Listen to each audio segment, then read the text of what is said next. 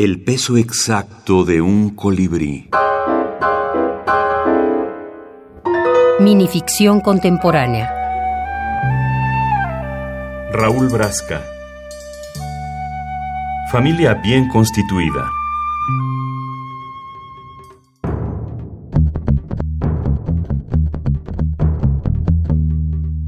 Era una familia bien constituida.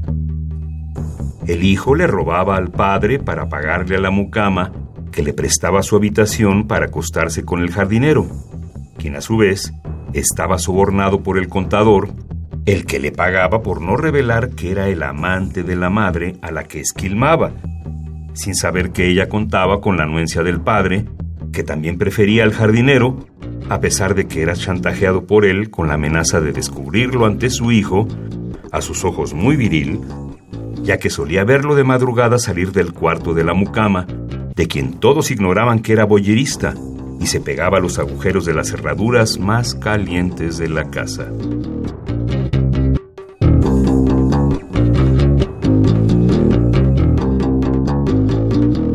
Como a la mucama le convenía el silencio, a la madre solo le importaba el amante. El padre contaba con muchísimo dinero y el jardinero tenía cuerda para rato. La estabilidad familiar estaba asegurada.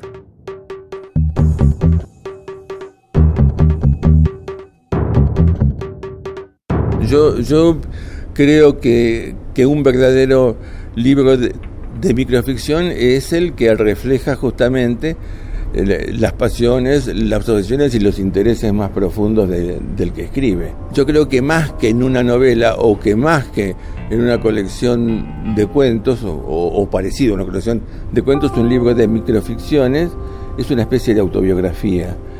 Raúl Brasca. Familia bien constituida.